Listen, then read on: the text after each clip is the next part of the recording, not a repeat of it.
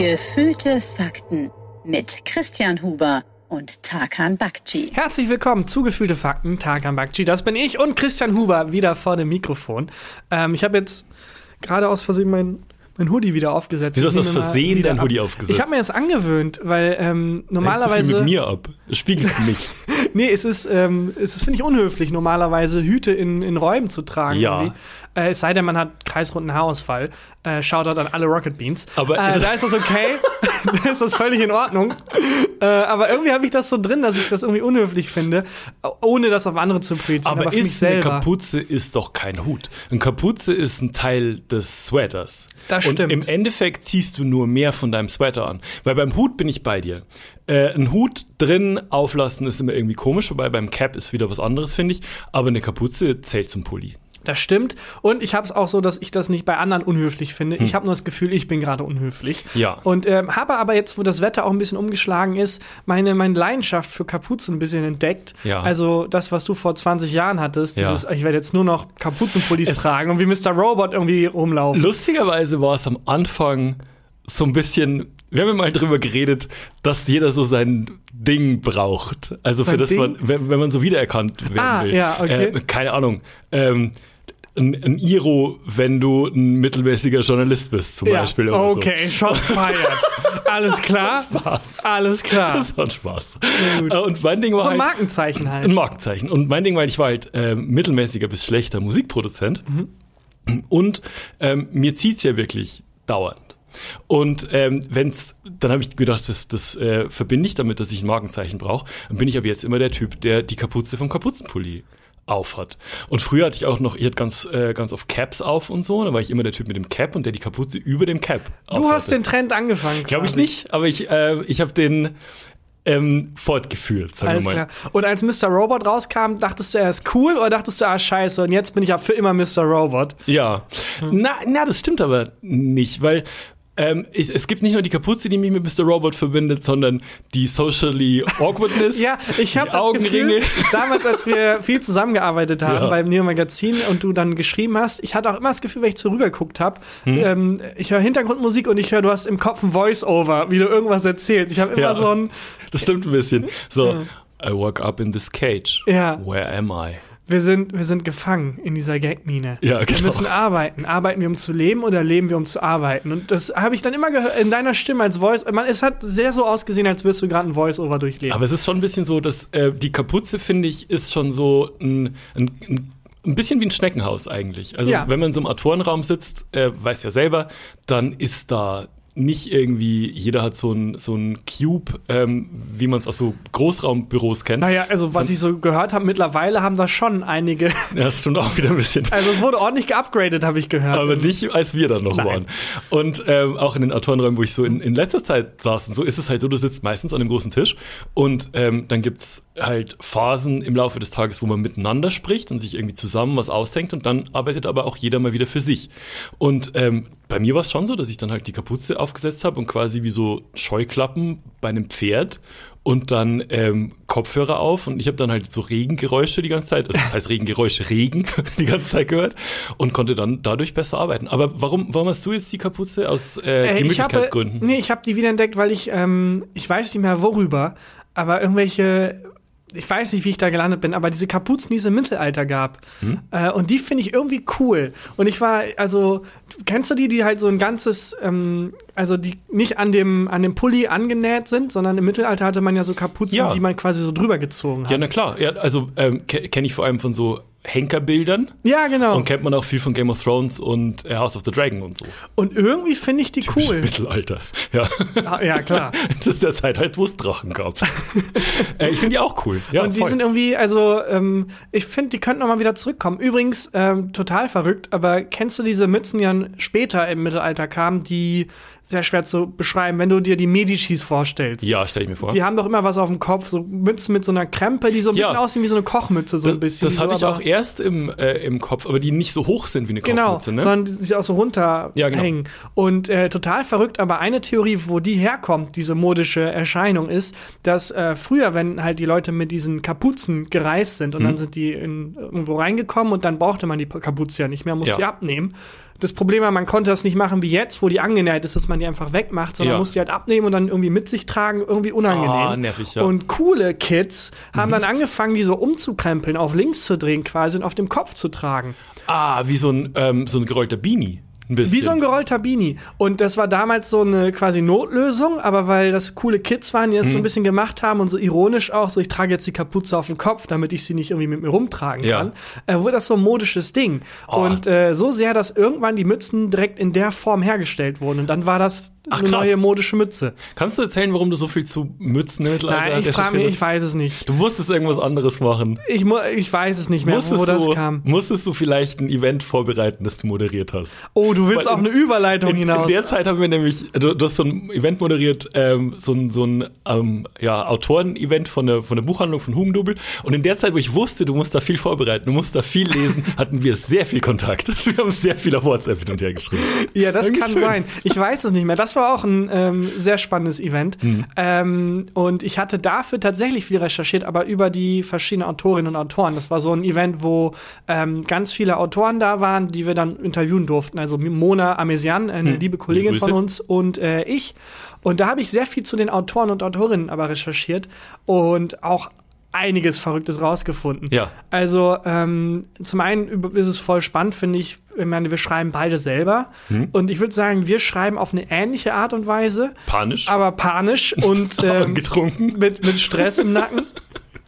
Aber wenn man, glaube ich, 100 Autoren und Autorinnen fragt, wie ist dein Schreibprozess, kriegt man 100 verschiedene Antworten. Ja. Und das 200. äh, fand ich da 200, ja genau. Und das fand ich da auch voll spannend. Und es gab eine Autorin, die hat äh, total verrückte Sachen erzählt. Die meinte nämlich, dass sie äh, also das hat sie nicht nur bei dem Event erzählt, sondern das habe ich dann halt auch in Interviews von Mhm. ihr dann gehört, dass sie halt ähm, also sie schreibt Thriller und sie Ja. plottet vorher nicht. Also so wie du und ich arbeiten ist, glaube ich, oder ich zumindest, ist, dass ich vorher weiß, was passiert. Zumindest, ja, zumindest sehr grob und also bei mir ist es so, ich weiß halt zumindest, ähm, wo ich am Ende hin will. Also ich stelle mir immer die Frage, wie ist meine Hauptfigur am Ende? Was Schreibst du nicht auch das Ende zuerst? Habe ich jetzt bei meinem letzten Buch äh, gemacht, habe ich das Ende zuerst geschrieben, habe mich, habe mir mein Leben gerettet tatsächlich. Ja, das könnte ich, glaube ich, nicht. Ich schreibe gerade auch aktuell an dem nächsten Roman Hm. und ich muss recht chronologisch vorgehen und ich ähm, weiß immer bis zur Hälfte genau, Du was hast gerade passiert. einfach so gedroppt, dass du den nächsten Roman schreibst, aber okay. Ähm, ah, stimmt, habe ich Ja. noch nirgendwo gesagt. Ne? Nee. Ja, ich bin gerade dabei. Kommt nächstes Jahr vielleicht. Ich gebe ein Update. Ja. Das war ein Fehler. Oh nein. Rot gerade. Warum ziehst du deine Kapuze jetzt komplett übers Gesicht?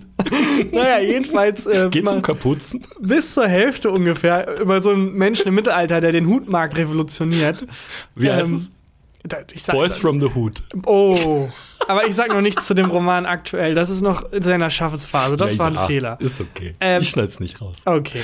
Jedenfalls bis zur Mitte ungefähr und dann gucken, wo es hinführt. Und sie Mhm. hat gesagt, sie fängt ähm, ohne Plan an, sondern Mhm. sie braucht was, was sie irgendwie fasziniert. Irgendeinen, irgendeinen Artikel oder was auch immer, irgendeine Idee. Ja. Fängt dann an, die erste Szene zu schreiben. Also mit so einer Szene, die sie wirklich so wirklich abholt, meint Ausarbeitet, sie. ja. Und dann schreibt sie einfach so weiter und fragt sich am Ende der Szene immer, was ist das Schlimmste, was jetzt passieren Oh, könnte das ist geil.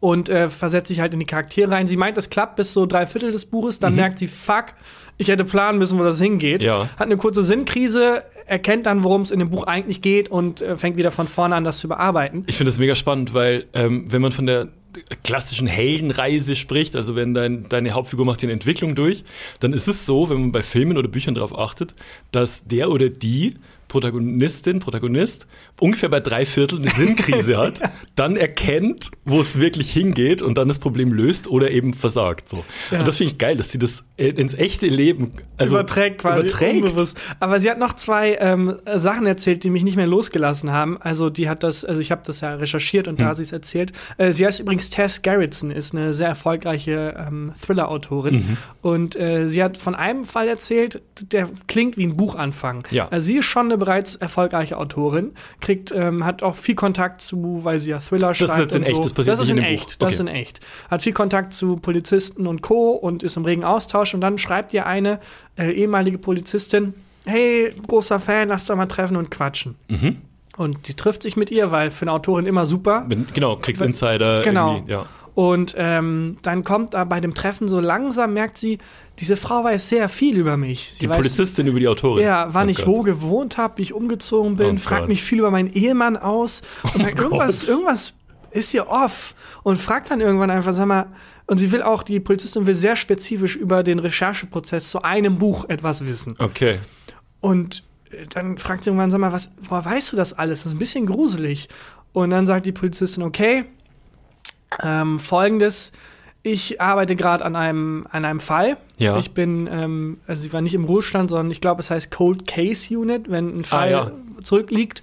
Ähm, Der eigentlich schon, der eigentlich als äh, nicht gelöst, aber abgeschlossen gilt, weil man nicht mehr lösen kann, oder? Genau, der so, wo einfach, ja, oder wo einfach die Ressourcen nicht da sind, Ja. um zu sagen, wir bleiben jetzt die nächsten 20 Jahre auch noch dran, sondern wir haben ja andere Fälle. Maskenaffäre in Deutschland zum Da Beispiel. müssen wir, da müssen wir jetzt eher die Ressourcen darauf lenken. Ja. Sorry.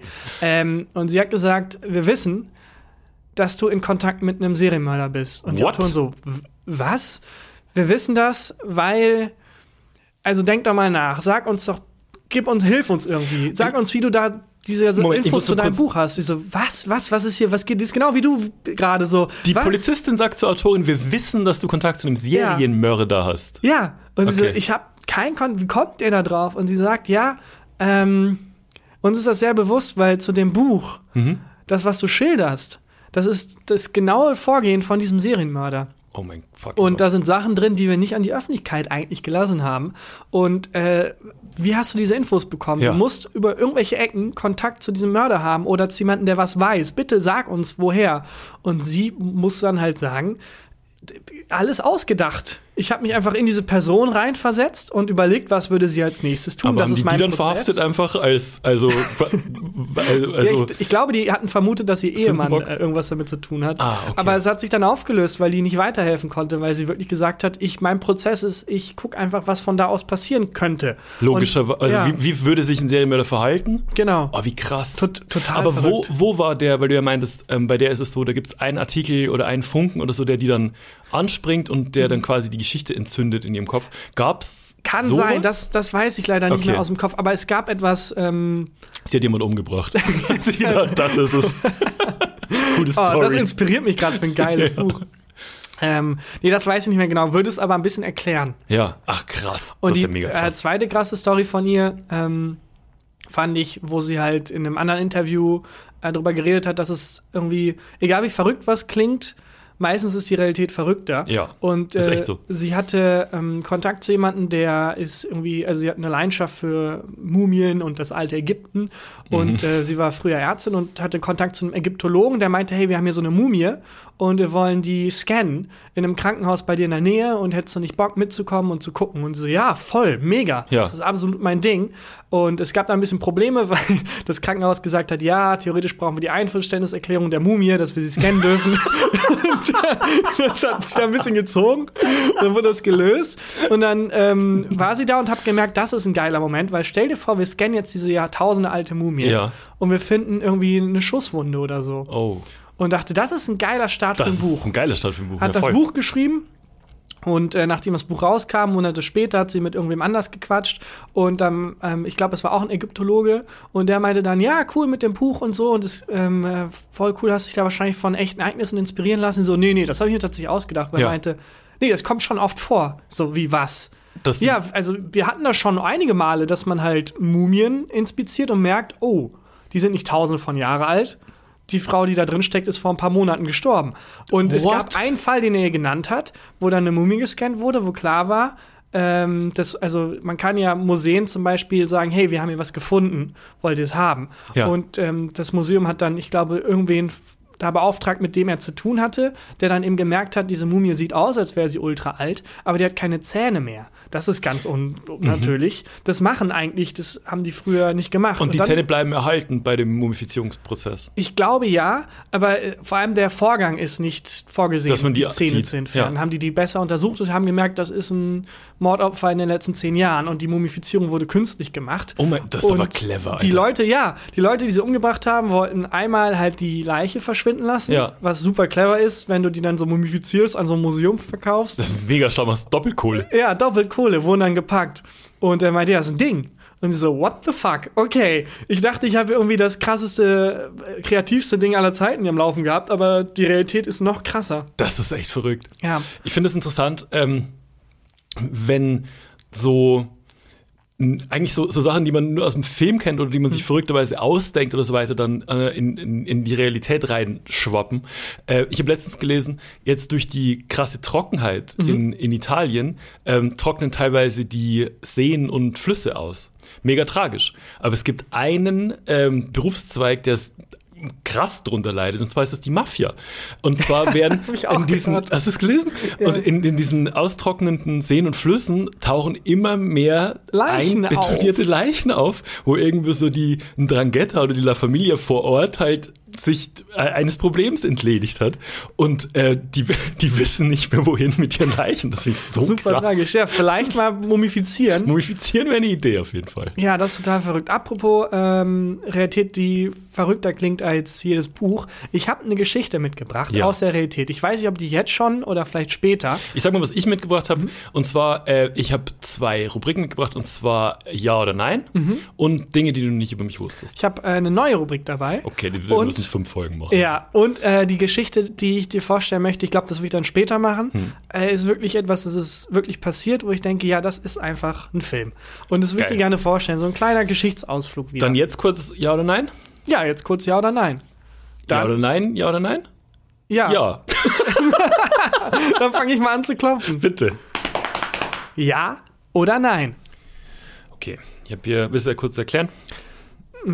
Ja, jetzt werden gleich. Ich weiß nicht, warum wir es immer erklären müssen. Das erklärt sich von selbst. Vor allem, äh, wir, Für jede Minute, die rumgeht, bin ich froh. wir respektieren die Regeln ja nicht mal. Ich erkläre immer, ja, gleich werden Thesen vorgestellt. Das sind keine Thesen. Nee, du sagst einfach Dinge und ich ordne sie ein. Ja.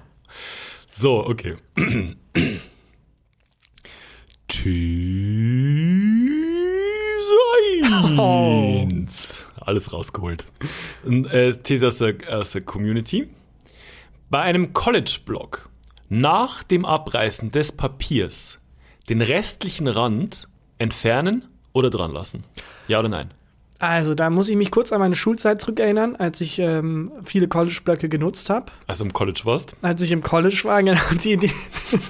ähm, und ich hatte eine Zeit lang versucht, ähm, keine Mappen mehr zu nutzen, weil ich wollte effi so effizient wie möglich sein oder halt so faul wie möglich. Aber was heißt denn keine Mappen? Weil man hat ja früher immer eine blaue Mappe, für Mathe, eine rote Mappe für Ah ja, mhm. Englisch, eine äh, gelbe Mappe für Deutsch. Oder halt Hefte. Ja, so, so, ja, Ja. so Hefte, genau. Und- eine Mappe ist, wo du Sachen rein. ah, das meine ich, meine Hefte. Mappe. Ja, aber ne, ich, äh, ich hatte immer so die Eine Mappe, also eine Mappe ist, wo du Sachen reinheftest und, eine Ein Hef und Hefter ist, wo du Sachen reinmappst. ich hatte, ich hatte ähm, halt, nee, Schulhefte hatte ich halt. Also so, du weißt, was ein fucking Schulheft Ja, ist? ja, weiß ich. Ja. Aber die waren ja, die haben sich ja komplementiert. Es gab welche für, die haben sich ergänzt. Hm. Es gab ähm, eine Mappe für halt lose Blätter, Ja. für Arbeitsblätter und so Stimmt. und ein Heft für so Aufgaben. Ja, das stimmt. Okay, bin ich Äh, bei dir. War das bei dir auch so? Blau Mathe, Gelb Deutsch? Und bei euch war, war wahrscheinlich dann so frei wählbar oder so? Ähm, bei uns, ich, ich, ich glaube, wir konnten selber alles aussuchen. Ich weiß, nee, Rot war Deutsch. Das weiß ich noch. Rot war Deutsch. Ro Rot war Deutsch. Oh, das ist Ähm, aber auch eine gute, also das ist eine gute Ja- oder Nein-Frage. Die Mappenfarben zu den Unterrichtsfächern, weil da irgendwie ergibt es für mich gar keinen Sinn, dass es irgendwie anders sein sollte als Gelb, Deutsch, äh, Rot auf jeden Fall Englisch und Blau auf jeden Fall Mathe. Ja, ich glaube, Blau war bei uns auch Mathe. Ich glaube, ich hatte Grün noch für irgendwas. Ähm, Bio. Bio, äh, ja, Bio hatte ich gar keine Mappe. Da war ich, ich war so schlecht im Bio. Ich wäre in, äh, in Bio in der Oberstunde, wär ich, äh, Oberstufe wäre ich fast durchgefallen, weil ich diese Mendelschen Vererbungsgesetze nicht verstanden habe. Ich habe einfach nicht verstanden, wie Erbtheorie funktioniert. Ja, also ich kann da überhaupt nicht mitreden, weil ich habe sehr früh Bio abgewählt auch. Ja, ich auch, sobald es ging. Ähm, auf jeden Fall, ähm, genau, es gab äh, Mappen und, und Schulhefte. Und dann meinst du, du wolltest Achso, ich wollte die Effizienz steigern. Statt, wenn ich ähm, für, ein Schul, für eine Schulmappe irgendwie auf dem College-Blog was geschrieben habe, rausgerissen, reingeheftet, habe ich gesagt, ich habe jetzt einen College-Blog für Mathe, einen College-Blog Ah. für Deutsch, einen College-Blog für so und so und dann gar nicht erst das ausreißen, sondern einfach da drin lassen. Und Ich das Ganze wie quasi ein Heft benutzen. Das ist dumm, weil dann kann man gleich ein Heft nehmen. das eigentlich. stimmt, das ist mir dann auch aufgefallen. Ähm, und ich, was ich gemacht habe, war, äh, das habe ich bei meiner großen Cousine gesehen, von der ich mir alles Coole, die war dreieinhalb Jahre, oder ist immer noch dreieinhalb Jahre älter als ich, alles Coole, was ich in der Schule jemals gesagt, gehört, gemacht habe, habe ich mir von der abgeguckt immer. und ähm, die hatte, so ab der zehnten Klasse oder so, hatte die äh, so einen Leitsordner. ähm, Mhm. die man für, die man hier sehr viele stehen sieht bei uns im Büro, weil ich die von zu Hause mitnehme, wo meine ganzen Steuerchaos-Sachen drin sind. Ähm, und so einen hatte die und hat dann ähm, unterteilt mit so ähm, Abtrennblättern die einzelnen Fächer. Die hatte alles in einem Habe ich danach auch in der das fand Oberstufe ich gemacht. so cool. Finde ich auch super. Also ich habe mir früher als Kind immer vorgestellt, dass wenn man den Aktenkoffer meines Vaters aufmacht, da so Ordner drin sind. Für mich war das so, er- so ein Ordner so erwachsen. Was war drin? Ich weiß ich bis heute nicht. Einfach ein kleinerer Koffer. Ja, Ähm, genau. Oder wie bei Pulp Fiction, dass nur so rausgeleuchtet hat und man dann nie erfahren, was drin ist. Äh, und ähm, warst du auch so, dass du am ersten Schultag, ich war am ersten Schultag, war ich ausstaffiert, als Ja. würde ich mit 1,0, als würde ich vier Klassen überspringen und Ja. dann mit 1,0 Abitur. Und dann ging der Verschleiß los. Ja. Und am Ende des Schuljahres kann man, also als wird man aus dem Krieg irgendwie zurückkommen, Ja. mit der Hälfte der irgendwie Sachen, die man mit reingebracht hat, zurück und alles ist so völlig verschleißt. Ich habe ab dem zweiten Tag ging es so bergab, äh, ohne Scheiß. Ähm, hast du, warst du jemand, der seine äh, Hefte, Hefter, Ordner und so äh, bemalt, bekritzelt, beklebt hat? Nein, also ich habe sehr viel gekritzelt. Hm? Du Ähm, zeichnest ja sehr gut. Ähm, naja, ich zeichne. Ja. Äh, sehr viel gekritzelt, äh, aber sehr, also ich habe halt sehr viel über Ästhetik gelernt. Das heißt, Mhm. dass ich, wenn ich was lernen musste, ähm, versucht habe, ein perfekt aussehendes Arbeitsblatt zu machen. Und immer, wenn mir was nicht gefallen hat, ästhetisch musste ich es neu machen. Durch Äh. diese Wiederholung kam dann der Inhalt irgendwann in meinen Kopf rein. Okay, äh, mach mal ein Beispiel. Also wenn, aber wenn da jetzt eine Naja, Mathe-Algebra-Aufgabe steht, dann Genau, wenn ich jetzt eine Mathe-Algebra-Aufgabe hatte und dann habe ich gekritzelt, irgendwas war falsch, dann habe ich das durchgestrichen, das sah nicht schön aus. Dann habe ich die Aufgabe nochmal gemacht in sauber. Ach, krass. Und äh, dadurch diese Wiederholung habe ich mir das gemerkt. Oder auch in Deutsch oder bei Englisch-Arbeitsblättern oder so. Es muss dann irgendwann immer ästhetisch schön wenn wir aussehen. in einer Klasse gewesen wären, dann hätte ich die Klasse bestanden, indem ich die von dir zerknüllten, nicht ästhetischen Blätter genommen hätte, meinen Namen drauf geschrieben hätte und die abgegeben hätte. Ja, das kann sehr gut sein. Also es war so eine Lernmethode und das war aber dann nur in Klausurphasen, also nicht im Alltag verwendbar. Im Alltag oder in, im Normalbetrieb sahen meine Blätter aus beschmiert und es waren richtige Arbeitsblätter. Und was war mit den Ordnern selber? Also, weil ich hab, ich hatte dann auch irgendwann so eine, meine Eltern dann irgendwann überreden dürfen, dass ich, äh, überredet, dass ich da auch so einen, so einen Leitsordner haben durfte. Und ähm, hab den dann mit allen möglichen Aus Aufklebern aus irgendwelchen Skate-Shops in Nürnberg. Oh, du warst so ein, so ein Alternativtyp. Ich war so ein, so ein typ. cooler. Ja, wo so ein Shorties-Aufkleber oder Terra X. Boah, oder Terra so, X, wo kommt das jetzt Terra her? X ist, äh, war der coolste Skateladen oder einer von den so. zwei coolsten Skateläden in Nürnberg. Ich habe jetzt an die fantastische Doku-Reihe vom ZDF Ja. gedacht. Nirvana-Aufkleber, Rage Against the Machine Aufkleber Und Terra X. Terra X. ich liebe Death Metal, ja. ich liebe Skaten und ich liebe Dirk Steffens. Von Terra X. Ich finde geil, dass du bei der äh, Musikrichtung, äh, habe ich gesehen, wie du ges- gestruggelt hast, bei der coolen Sportart gesehen, wie du gestruggelt hast, aber der Kommentator, Moderator von Terra X ist dir Ey, sofort Terra X ist eine eingefallen. fantastische Sendung, Ja, ich wirklich. das auch. Riesenfan. Allein der Vorspann ist, ist, ist krass. Was findest du da am besten, wenn die irgendwelche geschichtlichen Sachen nachspielen, was weiß ich, die Schlacht vom Teutoburger Wald Ja. oder so, oder wenn die vor so Verbraucherschutzsachen warnen? Nein, das Also, hasse ich. Ich mag das eigentlich auch nicht. Und ich liebe diese Geschichtssachen, die auch immer also äh, super mit so viel Produktionsvalue nachgespielt werden. Ja. Ähm, wo ich glaube, also ein Großteil der Schauspielerinnen und Schauspieler in Deutschland wäre arbeitslos, wenn es Terra X nicht gäbe, weil die so ein riesen Ja. Ensemble an Leuten haben, die dann sich irgendwelchen irgendwelche Bärpelze überwerfen Voll. und dann irgendwelche germanischen Stammesführer spielen. Das ist so aufwendig gemacht, Ja. ne? Wo dann so einfach nur so eine kurze Szene, wo, was weiß ich, die, die Römer bei der Schlacht im Teutoburger Wald die Taktik besprechen. Da ist eine Zeltstadt aufgebaut. Ja. Da haben die, äh, die Requisite hat so ein Brett, so eine Mischung aus Brett und Karte, wo die dann so kleine Legionen rumschieben. und es sind ja auch immer nur so 20 Sekunden Snippets.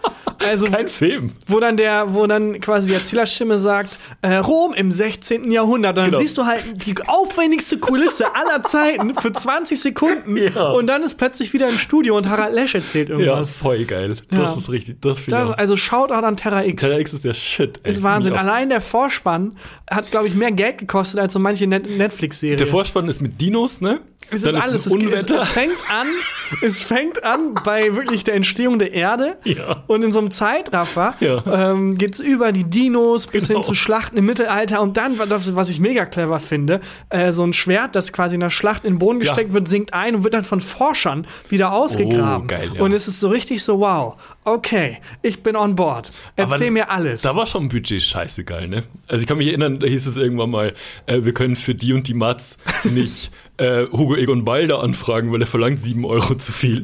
Und dabei beim Intro von Terra X. Ja, das ist die, Cash, Cash. das ist Cash. die äh, Budgettorte, wo Ja. dann, wo dann äh, die öffentlich-rechtlichen sagen, wir wissen nicht mehr, kann uns jemand bei unserem Haushalt helfen? Irgendwie äh, ZDF Neo äh, für für alle Sendungen so aufgelistet. Alle haben so 2% Budget und Ja. dann Terra X 99%. Wie diese Food-Pyramide, wo unten Internet hingeschrieben ist. ja, und einfach oben, Terra X. Ja, genau. Um alles andere. Und so, keine Ahnung, wo das Geld hingeht. Ja, voll. Aber zu Recht, völlig zu Recht. Auf jeden Fall hatte ich sehr viele Aufkleber auf meinem, äh, auf meinem Ordner und auch mit so Edding. Äh, Bands drauf geschrieben und Songzeilen und so weiter. Aber Ich war so richtig Klischee, Cool. Klischee, Klischee uncool war ich auf jeden Fall. Nee, das ist Klischee cool, finde ich. Aber Ja. also so der Außenseiter, der aber der Protagonist ist der Serie. Ja, ja, ja. Ich habe sehr viel gekritzelt. Ich habe also immer noch mein, äh, wir hatten damals so Kladden in Latein. Kladen. Kladden. Eine Klade. Und äh, Latein war nicht so mein Ding, obwohl ist, ich. Eine Kladde ist was, wo man sowas klemmt, ne? Nee, nee, äh, wir hatten, ich weiß nicht, ob wir das dann, ob das wirklich eine Kladde ist. Ich habe es immer so genannt. Vielleicht habe ich es jahrelang falsch genannt. Es ist quasi ein kleines Heft. Okay, das So glaube ein ich ist kleines, ein wie so ein Heft, dickes es. Notizbuch quasi. Hm. Und ähm, ich weiß nicht, warum Latein mich nicht so fasziniert hat, obwohl ich die Zeit und den historischen Kontext mittlerweile super spannend finde. Aber ich habe so eine kleine Comicserie da drin gezeichnet und ich habe die Kladden immer noch. Wenn ich da reingucke, das ist immer ganz süß zu sehen, dass ich Oh, dann. Kannst du mir aber was zeigen? Ja, sehr, auf jeden Fall. Mich würde vor allem interessieren, welche Hüte haben die Figuren auf? Ja, es wandelt sich halt mit dem Lauf der Zeit. Und ich habe so offensichtlich sehr viel mehr in diese Comicserie an Arbeit reingepackt als an die Übersetzung und Ja. so. Naja. ähm, Verstehe ich. Also ich habe hab ja schon mal erzählt, ich habe eigentlich, ich habe Latinum, Mhm. aber eigentlich dürfte ich keins haben, aber Andrea 2. Schaut an Andrea. Schau da dann Andrea. Ähm, ja, was war die Frage nochmal? ja, das ist eine gute Frage. Ach so, ja, das Rausfriemeln. Ah ja. Ähm, also, äh, je nachdem, wenn wir uns in der Klausurenphase befinden und plötzlich Ästhetik sehr wichtig wird für mich, dann ja. Aber im Alltag, im, im normalen Gebrauch, nein. Ich glaub, vielleicht meint der Mensch aus der Community auch, wenn du das Blatt dann in der Hand hast und ähm, du, also der Block hat ja so eine Spirale. Ne, Ich, ich habe schon verstanden, was Ja. gemeint ist. Diese, dieser, Genau, aber ich glaube, dass, dass es gibt doch nichts Schöneres, als wenn dieses, ähm, was man abgerissen hat, was man so abtrennen kann, Ah. noch an dem Blatt ist. Und Ja. es ist doch so wahnsinnig befriedigend, wenn du das an dieser vor, vorgebrochenen Stelle quasi so Perfekt so, so perfekt runterziehst. das ist doch- eins der schönsten Gefühle, die das man ist als Mensch empfinden kann. Sowas, also ich finde sowas wahnsinnig befriedigend. Auch so sowas wie, ähm, wenn ein Abfluss verstopft ist, ne? Mhm. Und dann schüttest du da so eine, so eine, ähm, so eine ganze, so einen ganzen Kanister rohrfrei rein. Mhm. Und dann machst der erste, das erste Mal machst du plupp. Und Mhm. dann geht dieser Abfluss wieder durch. Das finde ich auch so befriedigend. Ja, das finde ich auch. Ich habe immer ein schlechtes Gewissen, weil ich irgendwie da so drei Liter Chemie irgendwie reinpacke. Aber dieser Moment, Ja. wenn dann plötzlich es wieder perfekt fließt, ist schon sehr schön. Sowas mag ich, solche Dinge. Ja. Äh, stelle ich die Frage nochmal. Ähm, Moment. Bei einem College-Block nach dem Abreißen des Papiers den restlichen Rand entfernen oder dran lassen? Ja, entfernen. Ja, entfernen, genau. Ähm, okay. These 2. Ich dachte erst bei These 1, das kannst du nicht mehr toppen. Aber Aber hallo. you, you don't know me. Ähm, bei McDonalds immer mal wieder was Neues probieren. Ja oder nein? Das ist eine sehr so Suggestivfrage, weil davon ausgeht, dass man häufig bei McDonalds ist. Also ich, ich, war ewig nicht mehr bei McDonalds. bin da nicht so häufig und ich habe ein Gericht, zu dem ich greife und das war's. Und Das heißt, du bist ist, jemand, der äh, immer das Gleiche nimmt. Ja, das ist der Veggie Burger, weil es der Ja. einzige Veggie Burger ist, den McDonalds hat. Ähm, also, ich war auch lange nicht mehr. Belly und ich hatten eine Zeit lang die Tradition, dass wir uns äh, einmal in zwei Wochen oder so haben wir uns, äh, nachdem sie von der Arbeit gekommen ist und ich einfach die Wohnung verlassen habe, ähm, haben wir uns bei McDonalds getroffen. Das war voll schön. Das ist ja ewig her. Ähm, Als Date Und, oder äh, quasi als Date, so ein bisschen. Ich weiß auch nicht. Haben wir eine Zeit lang gemacht. Und sie ist wirklich immer, immer, immer das Gleiche. Ein Hamburger, ein Cheeseburger, kleine Pommes und eine Cola. Und ich pro Wäre lustig, wenn die Aufzählung immer weitergeht. Ein Hamburger, ein Whopper, einen doppelten Cheeseburger, eine große Pommes, eine kleine Dann Pommes, geht's rüber zu Burger Zwiebelringe. genau. Noch ein Döner. Ähm, und ich probiere aber immer aus, habe aber auch einen Go-To-Burger. Ich esse immer einen McRib. Immer einen McRib. Und dann probiere ich äh, die, die Aktionswochen, also Los Wochos oder äh, den, den Alpenburger oder sowas halt gerade gibt. Ich weiß nicht, welches Werbegenie sich den Ausdruck Los Wochos hat einfallen lassen, aber er sollte alle Werbepreise aller Zeiten bekommen. Das ist, das finde ich, ähm, mit Los dem- Wochos. das, das finde ich mit dem besten Ausdruck. Und mein Lieblingsslogan, der auch in die Richtung geht, ähm, das war Anfang der 2000er von Taco Bell. Mhm. Und zwar war der Slogan von Taco Bell war einfach Eieieiei. Das ich so geil. Es hat irgendwie leicht racist Vibes, beides. Aber es ist, ist ähm, perfekt auf dieser feinen Linie. Das ist schon echt gut. Tänzelt es. Das ist was, wofür man sich in zehn Jahren entschuldigen muss, aber noch geht's. Los Wochos. Los Wochos. Das ist so ein Dad-Spruch irgendwie auch. Ja, keine Ahnung, ich kann da nicht so mitreden, aber grundsätzlich bin ich jemand, der ähm, Das gleiche ist. immer sich irgendwie das, das was sucht, was, was, den, was den Job schafft. Ja. Ähm, zum Gestern Beispiel- Job dann mäßig. Ja. Genau, morgens ähm, habe ich eine Zeit lang, als wenn ich zur Arbeit gegangen bin, immer morgens was beim Bäcker geholt. Mhm. Und als ich dann rausgefunden habe, die Kombi ist es, dann wirklich auch zwei Ah, ja. Jahre lang jeden Morgen das. Das mache ich auch. Ja. So bin ich auch. Also wenn ich dann irgendwie merke, ähm, das Mozzarella-Brötchen und ähm, was weiß ich, diese Schale, wo die überteuerten ähm, Früchte drin sind, das, äh, das finde ich irgendwie gut und da werde ich satt, dann kaufe ich das auch zwei Jahre durch. Ja, Auf jeden Fall. Als ich beim Funkhaus in Regensburg noch gearbeitet habe, da ähm, hatte ich ja irgendwie, also ich habe ich hab ja zwei Jahre studiert, heißt ich war was nochmal? Ich habe Informationswissenschaften und Kulturwissenschaften ja. in Regensburg studiert. Genau. Aber ich war halt nur eingeschrieben, war halt eigentlich nie dort. Ja, das Und- ist sowieso, das tut mir so leid für Menschen, die Kulturwissenschaften unterrichten. Also die müssen doch wissen, was da los ist. Hm. ist ich habe noch nie jemanden getroffen, der gesagt hat, ja, ich habe Kulturwissenschaften studiert, ohne dass danach ein Aber, Aber, kam. ja. Es gab niemanden, wo der Satz da geendet ist, den ich bisher getroffen Oder habe. weiterging mit und das war die beste Entscheidung meines Lebens. Ja. Alles, was ich heute brauchen kann, habe ich bei, in Kulturwissenschaften gelernt. Ja, mich, mir, mir wird schon reichen, wenn sich das jemand bewusst als Studiengang gesucht hätte. Ja, nee, noch nie jemand Ausschlussprinzip. getroffen, ja, ich habe noch nie jemand getroffen, der gesagt hat, das war meine Leidenschaft, was dem Fach nicht gerecht wird. Nö, nee, es war, war auch immer recht interessant, aber ich konnte es halt, also ich konnte es nicht brauchen halt einfach. Ja, Und das zweite war nicht deine Information, Leidenschaft so. Mhm. Das zweite war Informationswissenschaften, da haben wir Programmieren gelernt und ähm, die Arbeitsblätter waren schon, also als, als ich das studiert habe, war das schon 15 Jahre alt, das Zeug. und es war jetzt, es war alles für den Arsch so. Aber was ich gemacht habe, ist halt, ich war in meinem Studentenwohnheimzimmer gesessen, habe den ganzen Tag Musik gemacht und habe äh, gefressen, gefressen, gefressen. Ich habe unfassbar viel gegessen. Und ähm, als ich dann aufgehört habe zu studieren und ähm, das Volontariat im Funkhaus Regensburg angefangen habe, hatte ich halt 91 Kilo. Oh. Was, äh, äh, das sind, Moment, lass mich rechnen, 12 Kilo mehr als jetzt. Und das war schon recht viel einfach. Und dann habe ich gemerkt, haben wir ein paar Mal Fußball gespielt und so, dass ich keine Puste mehr habe. Und dann habe ich mir halt vorgenommen, jetzt nehme ich ein bisschen ab.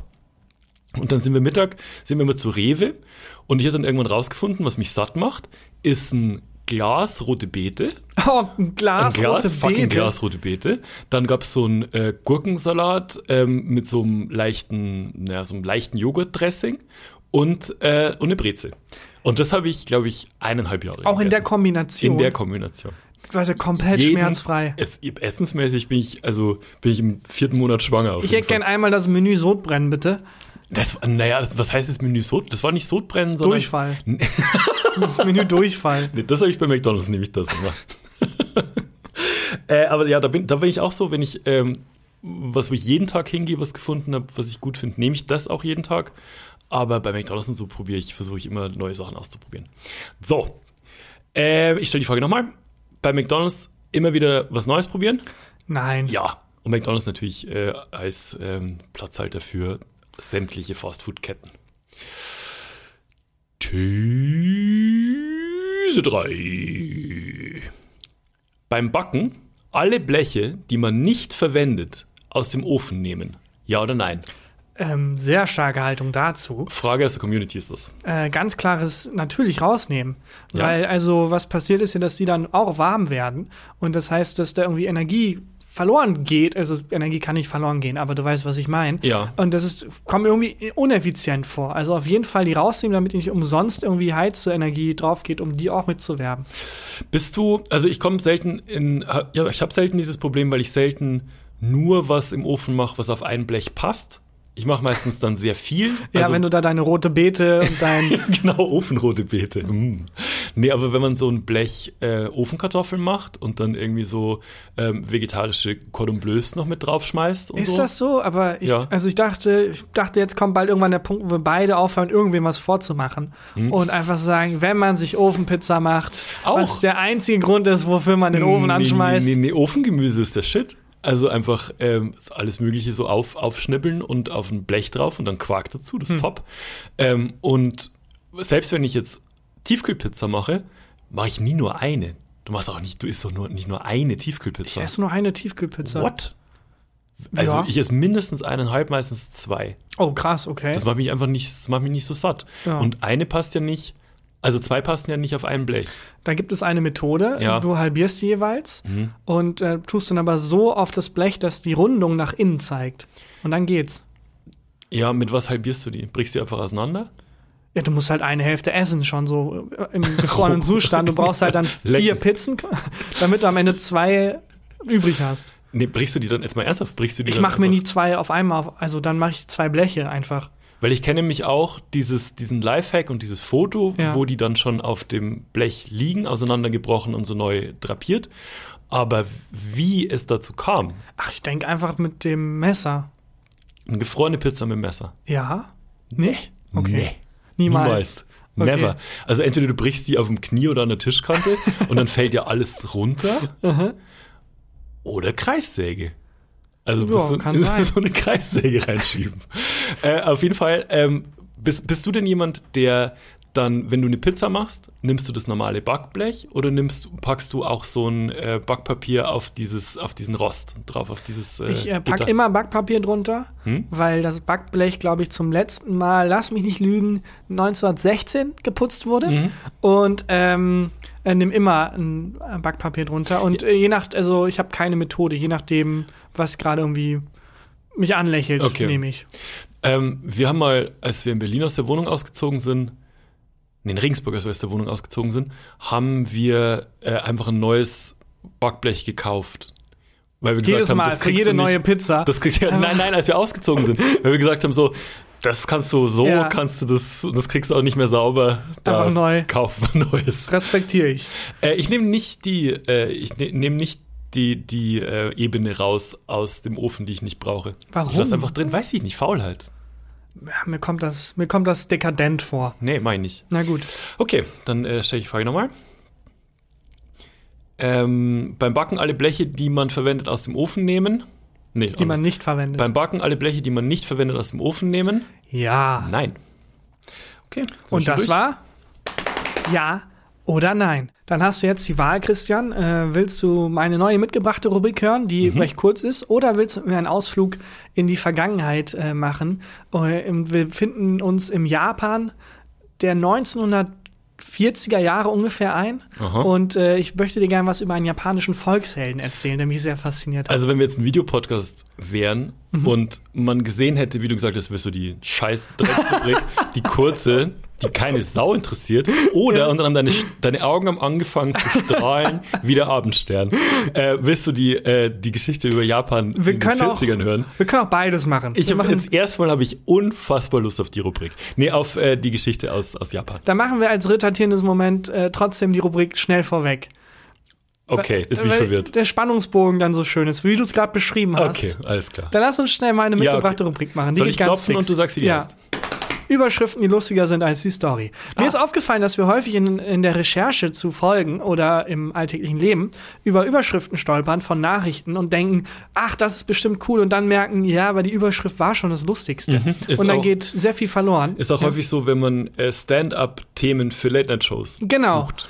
Und dann merkst du, ja, das Lustigste ist schon die Überschrift. Ja. Und dann fällt das hinten rüber. Und ich dachte, so oft wie was da hinten rüber fällt, könnte man das ja aufsammeln und einfach mal vorstellen. Oh, das finde ich gut. Und ähm, ich habe einfach zwei mitgebracht, zwei Überschriften.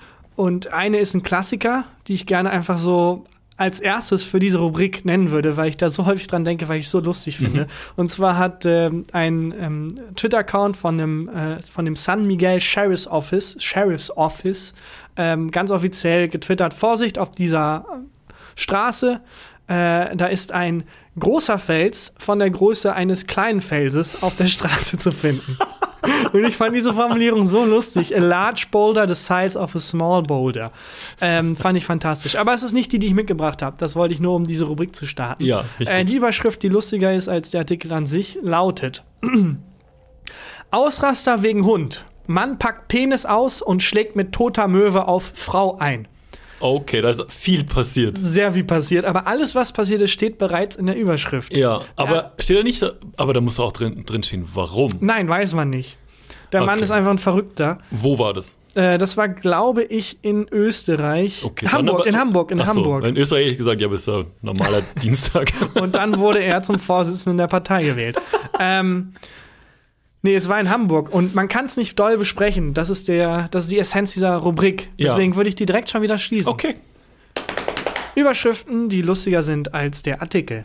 Und falls du demnächst über eine stolperst, kannst du sie einfach mitbringen und wir können die ja mal sammeln. Ja, finde ich gut. So, jetzt aber zu dem, was ich Ja. dir mitgebracht habe. Ähm, ich bin über eine Geschichte gestolpert von einem japanischen Volkshelden. Der heißt, ich hoffe, ich spreche es einigermaßen richtig aus, Yoshi Shiratori. Ich Mhm. nenne ihn jetzt einfach mal der einfachheitshalber Yoshi. Der Name kommt mir sogar bekannt vor. Wirklich? Ich Ach, glaub, ja, vielleicht Was- kenn ich die Geschichte. Was Mach mal. verbindest du damit? Irgendwas mit einer Atombombe. Nee, das ist Hiroshima. Das, Nee. da, hast du, da hast du phonetisch ein bisschen was verwechselt. Ähm, Das zweite, was ich damit verbinde, ist so ein kleiner Dinosaurier, auf dem immer ein italienischer Klempner reitet. Nee, auch das da- ist Yoshi. Das ist auch Yoshi, aber ein anderer Yoshi. Okay. Ähm, ja, die Geschichte fand ich super inspirierend und ich würde sie dir einfach mal vorstellen. Bitte. Und wir sind im, also der Yoshi wurde 1907 geboren Mhm. und 1936 wurde er verhaftet und ins Gefängnis geschickt für einen Raubüberfall, von dem er sagt, dass er ihn nicht begangen hat. Okay. Er wurde also vermeintlich unschuldig ins Gefängnis geschickt und hat dort sehr schnell festgestellt, ich meine, wir befinden uns in Japan der 1936er Jahre ähm, und das, die sind nicht gut mit ihren Gefangenen umgegangen. Es gab wenig Aufsicht und es gab sehr viel Misshandlung von Gefangenen. Und Yoshi hat sehr darunter gelitten und gemerkt, ich muss hier raus. Okay. und hat dann ähm, sich äh, beim Baden, also die Gefangenen durften halt baden in einem Badehaus, in dem Gefängnis, von einem Eimer, mit dem er sich gebadet hat, den Stahl drumherum, der diesen Holzeimer zusammenhält, abgeknibbelt, daraus sich so ein kleines was abgebrochen und damit konnte er Schlösser knacken. Er war wohl ein sehr begabter Wow. Schlossknacker. Aber vielleicht hat er den Raub doch begangen. Das kann sein. Das kann ganz ehrlich sein. Er hat auf jeden Fall seine Handschellen. Skills hast. Ja, wirklich. Also, Er ich bin klaut- unschuldig. Klaut was, knackt Schlösser. Klaut dieses Ding unter Aufsicht im Gefängnis, ohne Ja. dass es jemand merkt und knackt damit Schlösser. Das stimmt. So habe ich da noch gar nicht drüber Arrest my nachgedacht. case, euer. Ja, gut. Er war ein sehr begabter Schlossknacker. Er hat seine Handschellen geknackt, hat die Schlösser aufgeknackt, ist abgehauen.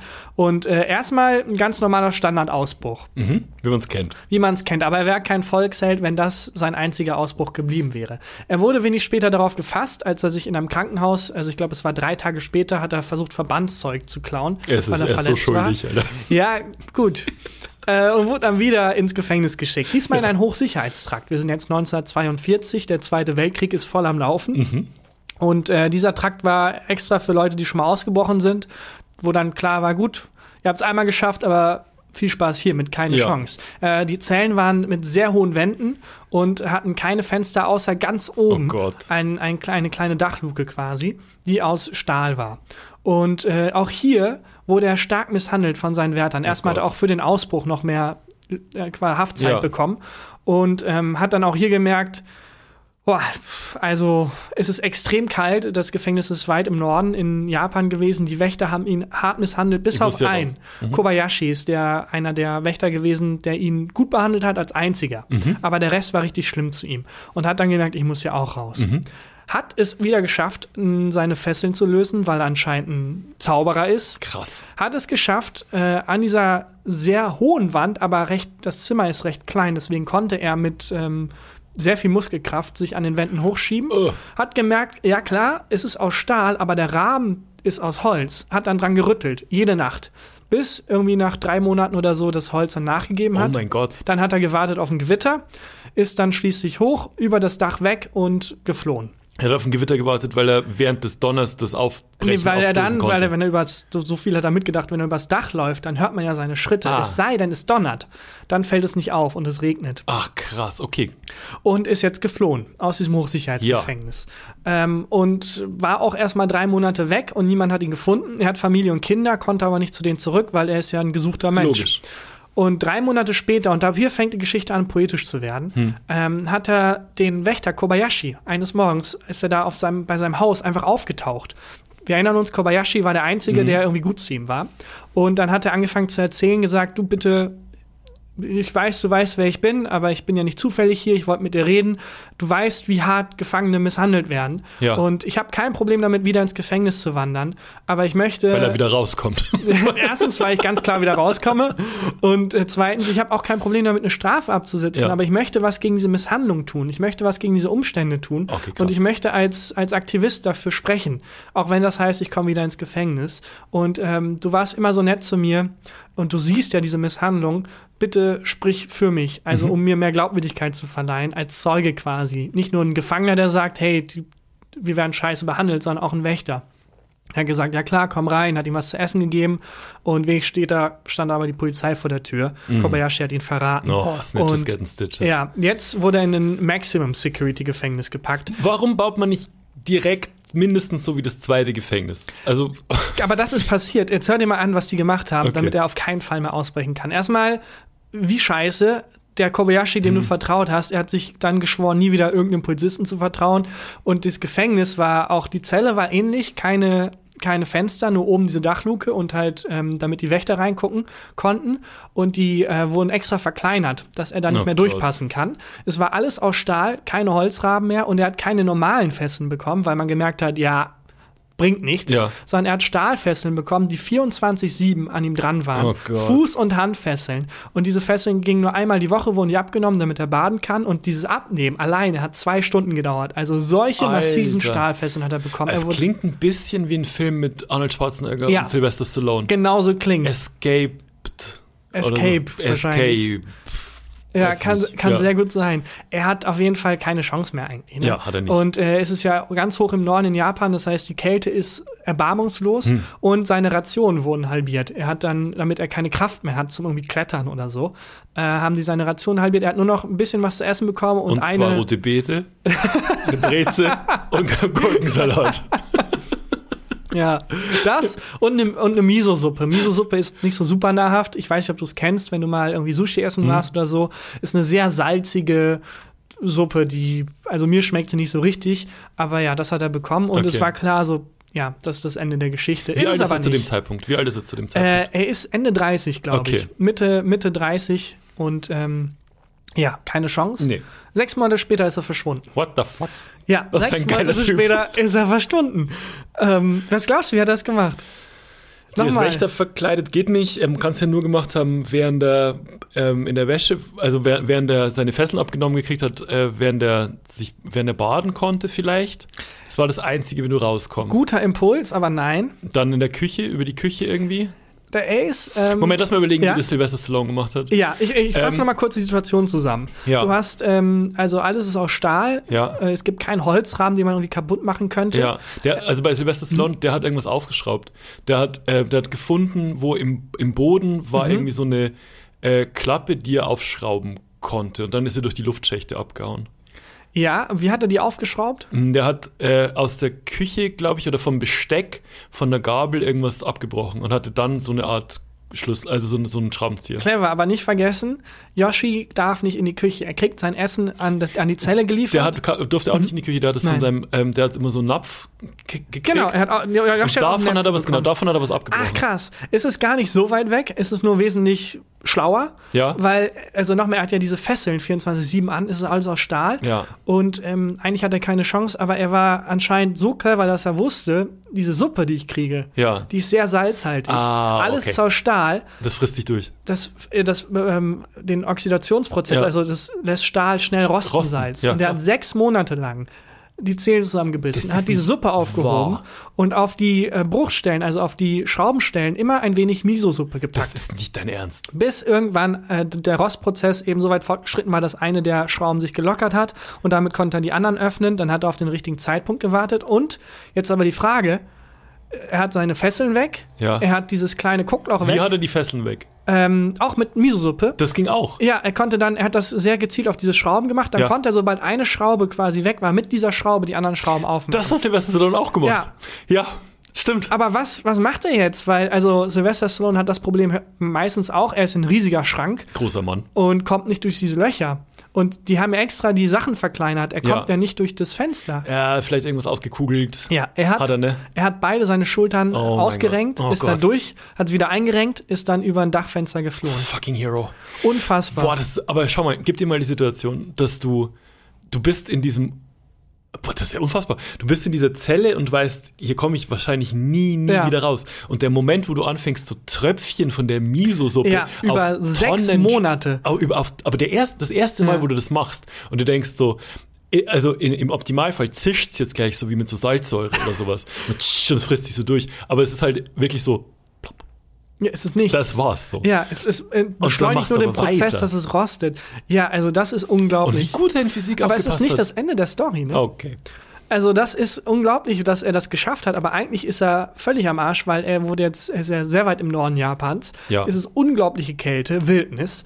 Was macht er? Er hat sich halt irgendwo einen Minenschacht gesucht, hat sich da einquartiert für zwei Jahre als Okay. ähm, Jäger da gelebt. Und in der Zeit hat Japan den Zweiten Weltkrieg verloren. Hm? Und Japan auch. auch verloren. Japan war auch mit einer der Ja, ja. Verlierer äh, des Zweiten Weltkriegs. Und ähm, nach zwei Jahren in dieser Wildnis hat er sich dann irgendwann rausgewagt. Er wusste bis dahin nicht, was los ist in der Welt, weil er war ja komplett abgeschieden. Ja. Ist in ein Dorf, hat da gesehen, oh krass, es hat sich einiges geändert. Hat Ja. da überhaupt davon erfahren, dass irgendwie der Zweite Weltkrieg vorbei ist, hat von den Atombomben erfahren und hatte so ein bisschen die Hoffnung, in dem Chaos, vielleicht habe ich eine Chance. Vielleicht fällt es hinten drüber Ja, und so. Ja. ist dann zu Fuß äh, in den Süden gewandert, wirklich 50 Kilometer irgendwie. Und ist dann in ein Dorf gekommen und hat da einen Riesenfehler begangen. In diesem Dorf ging nämlich zu der Zeit ein Dieb umher, der von den Bauern verhasst war. Mm. Und das wusste er aber nicht. Und hat sich am Wegrand einfach, weil er gehungert hat, versucht, eine Tomate zu klauen, was Ja. normalerweise kein Ding ist. So, wenn du von einem Bauern irgendwie eine Tomate wegnimmst, dann Merkt rastet er der nicht. nicht aus. Ja. Aber weil in dieser Stadt jeder diesen Dieb gesucht hat, der seit irgendwie Monaten die Bauern malträtiert, hat er gedacht, da ist er. Ist mit einem Messer auf ihn los. Was? Es gab ein Handgemenge, der Bauer ist gestorben, er wurde verhaftet. Nein! Und wurde jetzt nicht nur wegen mehrfachem Ausbruch, sondern auch wegen diesem Mord, ähm, obwohl er gesagt hat, hey, ich wurde angegriffen. Es war Er Selbstverteidigung. redet sich schon viel raus, muss man sagen. ja, Also, das stimmt, aber er hat die Todesstrafe bekommen. Nein. Und er wurde gesagt, bitte schick mich wenigstens nicht in den Norden. Wurde in, also wurde in nicht nur ein normales Gefängnis, er wurde in das auch kein Maximum Security, ein eigens für ihn gemachtes Ding geschickt. so Oh ein Gott. Maximum, Maximum Security. Und hat, also wartet da auf seinen Tod quasi. Ja. Folgende Parameter. Du, du lächelst. Ja, folgende Parameter. 24 Stunden Überwachung von sechs Wärtern, Mhm. die alle nur quasi für ihn abgestellt wurden. Äh, die Fenster wurden noch weiter verkleinert. Man wusste jetzt, er kann sich ausrenken, deswegen waren die kleiner als sein Kopf. Okay. Du kannst deinen Kopf nicht kleiner machen, als er ist. Nee. Egal wie gut du dich verrenken kannst, es geht nicht. Also keine Chance. Noch kleinere Zelle, noch höhere Wände. Mhm. Ähm, und ja, dafür aber keine Fesseln, weil man dachte, der ist eh sechs Monate lang Oh, aber es ist äh, schon. mit sechs Wächtern irgendwie. Das passt schon. ja. Und aber warum denn keine Fesseln? Haben, waren die sieben, weiß nicht, in, was in Japan Sechs- die Währung ja. ist, Yen, waren nicht mehr übrig, oder was? Also Naja. das würde ich auch noch fesseln. Aber ganz im Ernst, also man kann sich auch mittlerweile sparen, nachdem er einfach so easy aus allen Fesseln bisher rausgekommen Ja, aber dann ist. sperrt man ihn doch einfach gar nicht ein. Ja, das Und einfach stimmt. sagen, komm, fuck it, du hast das verdient. Stimmt, könnte man Hier auch. ist noch eine Tomate. man dachte halt, so, wo soll er raus? So die Fenster, Hm. er ist ja immer über dieses Dachfenster dann oft geflohen, das ist kleiner als sein Kopf. es muss doch einen Moment gegeben haben, wo die überlegt haben, ihm Fesseln zu geben und dann muss jemand gesagt haben, ah, komm, Leute, die komm. Fesseln sind sparen wir uns. Was soll's? Ganz im Ernst, wahrscheinlich haben die Fesseln angemacht, umgedreht und halt so ein Klonk Klonk und die fallen so auf den Boden. Und alle gefesselt von den Wärtern. Ja, und also, ja, komm, na gut, scheiß drauf. Ja, aber du weißt, was kommt. So. Ja, nicht genau, aber ich ahne, das ist ja das Geile bei den Geschichten. Ja. Du ahnst ja, was kommt, aber du freust dich ja drauf. Also ich fasse erzählt noch wird. mal zusammen die Situation. Ja. Die Zelle ist extrem klein. Yes. Es gibt ein Dachfenster hoch oben, das kleiner ist als sein Kopf. Kleiner als der Er Kopf. hat sechs Wärter, die täglich nach ihm gucken und die auch nichts anderes machen, als nach ihm zu gucken. Keine Miso-Suppe mehr. Nee, Und selbst wenn, es wird gibt's nicht mehr. immer überprüft. Also dieses Überprüfen ist, die kommen rein einmal am Tag und überprüfen das Dachfenster und alle, alle Ausgänge quasi. Ja. Und ja, das sind, die, das sind die Parameter. Und man merkt auch, er wird ein bisschen älter, er ist jetzt Ende 30, Anfang 40. Ja. Und er kommt rein und guckt immer nach oben. Und man merkt so, er will, aber Schafft's nicht. schafft es wahrscheinlich nicht, Ja. weil die Werte überprüfen jeden Abend dieses Dachfenster. Ja, aber den Boden nicht. und ja, Was ist am Boden? das Ding ist, Oh, ich bin so into. Ich will so einen Film machen darüber. Ja. Nach mehreren Monaten ist er plötzlich verschwunden. Natürlich. Und es ist sein einfachster Ausbruch überhaupt. Schlüssel. Er hat äh, einfach, weil man so drauf fixiert war, dass man diese Dachfenster checkt und diese Fenster checkt, wo Die er auch immer wieder. Nein, die hat, der hat auch immer wieder, wenn er reinkam, halt an ihn gerüttelt und hochgeguckt und so. Und das war aber ein Trick. Der hat die Aufmerksamkeit darauf Oh. gelenkt, wie ein Magier, und hat einfach sich einen Tunnel gebuddelt. Über, ich glaube, ein Jahr oder so hinweg hat er jede Nacht gebuddelt. Und was hat er drüber gelegt über den Tunnel? äh, sein Ein- Bett.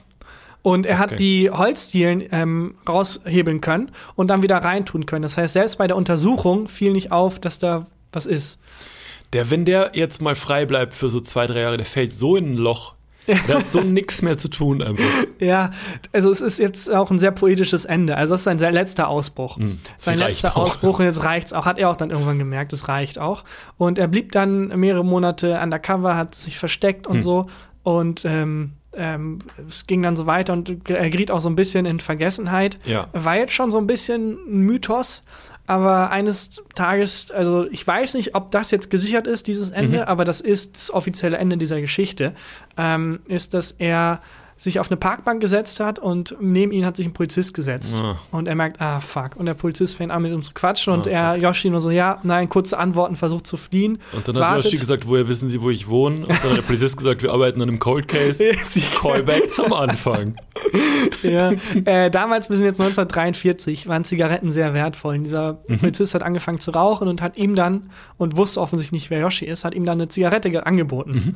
Und dieser Moment, nachdem er jahrzehntelang von Wärtern misshandelt wurde, dieser, dieser, diese eine Geste der Nettigkeit, der Gutmütigkeit, Ja. hat ihn so gerührt, dass er angefangen hat zu weinen. Dann hat der Polizist gefragt, what the fuck, was ist denn mit dir los? Und dann Oh. dachte er sich in so einem Forrest Gump-Moment, ja komm, ich kann nicht mehr. Ich bin, ich lebe von irgendwie Bären und Tieren, die ich irgendwie hier in der Wildnis fange und verstecke mich. Ich erzähle mir jetzt die ganze Geschichte, scheiß drauf. Ach komm. Und dann hat er ihm die ganze Geschichte erzählt. Der Polizist, weil er ein Polizist ist, hat ihn natürlich verpfiffen. Aber, und das ist jetzt das, der gute Teil, er wurde wieder verhaftet. Aber es gab ein neues Urteil. Mittlerweile wurde das auch ein bisschen, also Er war ja schon sehr lange im Gefängnis, wenn du es zusammenzählst. Also eigentlich hat er die Haftstrafe ja wahrscheinlich schon, wobei lebenslange Todesstrafe. Ja, da kommst Ja, du nicht drum rum. Und es ist ja. auch ein Unterschied. In Deutschland, ich glaube, das ist eine Einzigartigkeit, vielleicht gibt es es auch in anderen Ländern, aber wenn du hier versuchst auszubrechen, dann wird das nicht negativ auf dich zurückfallen. What? Weil man sagt, äh, dieser Drang nach Freiheit ist so urmenschlich, du kannst niemandem vorwerfen, dass er versucht auszubrechen. Ah, das ist aber wenn du jetzt eigentlich bei cool. deinem Ausbruch jemanden verletzt, klar, das Ja, ist eine Straftat. Aber unter den Umständen, wie er ausgebrochen ist, hätte er in Deutschland keine extra Haftjahre bekommen. Ach, das wusste ich nicht. Äh, du musst natürlich deine Haftstrafe absitzen. Also Ja. wenn du 20 Jahre hattest, dann musst du den Rest auch absitzen, wenn du wieder eingefangen bist. Aber du kriegst nichts Neues drauf. Er hat jedes Mal neue Jahre drauf bekommen, weil er ausgebrochen Oh, ist. Ähm, und äh, da hat man aber jetzt, weil mittlerweile auch die Regierung gewechselt ist und so und die Amerikaner sind, haben ja gewonnen Hm. und haben da einiges reformiert. Und da hat man sich seinen Fall nochmal angeguckt und gemerkt, das war schon Notwehr. Er hat schon recht, es war schon Ach, Notwehr. krass. Und er hat irgendwie auch einen Punkt, dass wir Gefangene scheiße behandeln. Und er hat dann. Ähm, Tomaten sind auch geil. Ja, und ganz im Ernst, eine Tomate. Komm. Na komm. Und er hat dann nur 20 Jahre bekommen. Oh Gott. Aber immerhin hat man ihm ähm, gesagt, ja, aber du willst nicht mehr in den Norden, okay, in der Nähe von Tokio, hier ein Gefängnis. Und dieses Gefängnis war gar nicht so ein Maximum Security Gefängnis, aber er wurde gut behandelt. Mhm. Und das ist, finde ich, das poetische Ende, weil er dann auch nicht mehr versucht hat auszubrechen. Ah, okay. Und das finde ich so schön zu sehen, weil er sein Leben lang ja quasi gesagt hat, Leute, okay, Strafe hin und ich nehm das aber, an, Ich nehme das an, aber, aber- hört auf, mich zu treten und zu schlagen und zu Ja. bespucken. Und die haben ihn halt wie ein Mensch behandelt und er hat nicht mehr versucht auszubrechen, obwohl er könnte, weil ganz im Ernst, Ja, ja. nachdem er gezeigt hat, was er drauf hat, am, also natürlich hätte er da ausbrechen können, aber hat er nicht. Und dann hat er wirklich als vorbildlicher Gefangener seine Strafe abgesessen. Nach 14 Jahren ist er freigekommen wegen guter Führung und ist recht alt geworden. Seine Frau war dann schon tot, hat mit seiner Tochter sich wieder vereint. Gibt's da einen Film? Äh, ich glaube, es gibt ein Buch, aber es gibt keinen Film, Warum soweit ich keinen weiß. Film? Das ist ja fantastisch. Ich finde einmal den Forrest Gump-Moment so geil. Alles Damit startet der Film. Und ich finde dieses Ende so poetisch, weil es ist, alles, was er je gefordert hat, war, wie ein Mensch behandelt Ja. zu werden. Und die, das einzige Gefängnis, das ihn halten konnte, hatte nicht irgendwie die dicksten Stahlbarren oder die meisten Wärter. Das Gefängnis, das ihn halten konnte, war das, das ihn wie ein Mensch behandelt hat. Das ihn Ja. wertgeschätzt hat, das ihn nicht seine Menschenwürde genommen Ja. hat. Das war, also kein Stahl der Welt konnte ihn aufhalten. Und das Gefängnis Guter Buchtitel, Kein Stahl der Welt. kein Stahl der Welt. Das Gefängnis, das ihn quasi halten konnte, war das mit den wenigsten Boah, lass das machen. Ich hab voll Bock. Ja, also Shoutout ist, ähm, gibt auch ein sehr spannendes Video, ich glaube zwei sogar auf YouTube, die ich gefunden habe, die kann man sich gerne mal angucken. Ich würde gerne beide crediten, aber ich habe den Namen der Macher vergessen. Einfach mal Yoshi Shiratori googeln oder auf YouTube eingeben, da findet ihr zwei Videos, die beide Hammer. toll sind. Ähm, und ja, das, als ich das gesehen habe, dachte ich, das ist was für Christian. Das ist fantastisch, wirklich. Ich glaube, das war was für ein paar andere Leute, die zuhören. Äh, Ja, fand gut. ich sehr, also Richtig fand ich, geil. Ähm, ist auch ein Volksheld in Japan, hier kennt man den gar nicht. Fand ich sehr inspirierend irgendwie. Fantastisch. Ja, Ja, gut. dann sind wir durch. Dann würde ich sagen, ähm, wir hören uns nächste Woche wieder. Aber es ist noch äh, hier Formalitäten. Genau, Hast du ein Highlight der genau. Woche? Dann mache ich die Formalitäten. Du hast jetzt so viel geredet. Kann ich mal Ähm, das ich übernehmen. ich würde ein Highlight der Woche nachreichen. ja, du. Wir haben so eine Angewohnheit, dass, ähm, ja, ich mach du erstmal die Formalitäten. Folgt uns, wo man uns folgen kann. Äh, bewertet uns auf sämtlichen Portalen. Man kann es auch auf Spotify machen, das wissen manche Leute nicht. Kann man auch einfach auf fünf Sterne klicken, hilft uns total. Schreibt uns was Nettes äh, in die Kommentare bei iTunes oder wo auch immer. Folgt uns auf Instagram, Tarkan Bakci, Christian Unterstrich Huber. Und äh, wenn ihr Ja- oder Nein-Fragen habt oder wenn ihr irgendwelche Sätze, die noch nie jemand gesagt hat, habt, schickt die Tarkan. Ja, oder Wikipedia-Artikel wie der von Yoshi Shiratori, die euch irgendwie inspirieren. Ja, immer, her sehr damit. gern. Immer das ist her fantastisch. damit. Davon, davon und von komischen Stimmverstellungen lebt dieser Podcast. Das stimmt doch nicht. Wir können viel mehr als das. und dann ist jetzt hier Tag am Vakti mit dem Highlight der Woche. Ja, mir ist aufgefallen, dass wir die Angewohnheit haben, dass große Meilensteine in unserer Karriere oder in unserem Leben oft Ja. hinten drüber fallen. Und Weil ähm, wir diesen Hund getroffen haben stattdessen. ja, oder so, ne? genau.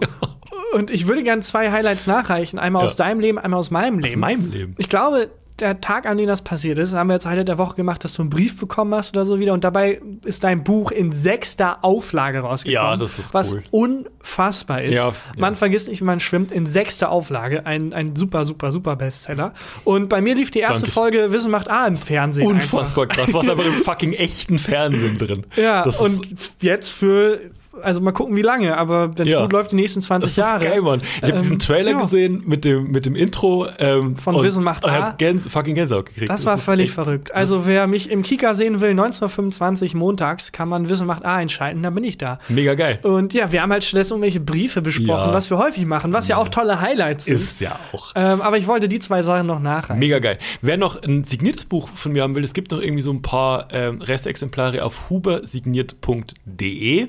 Äh, da- da- die URL leitet weiter zu so einem kleinen Buchladen, da habe ich noch ein paar Bücher signiert, wenn das noch jemand haben möchte. Und dann, Äh, bis nächste Woche. bis Vielen dahin. Dank fürs Hören. Tschüss. Tschüss. Gefühlte Fakten mit Christian Huber und Tarkan Bakci.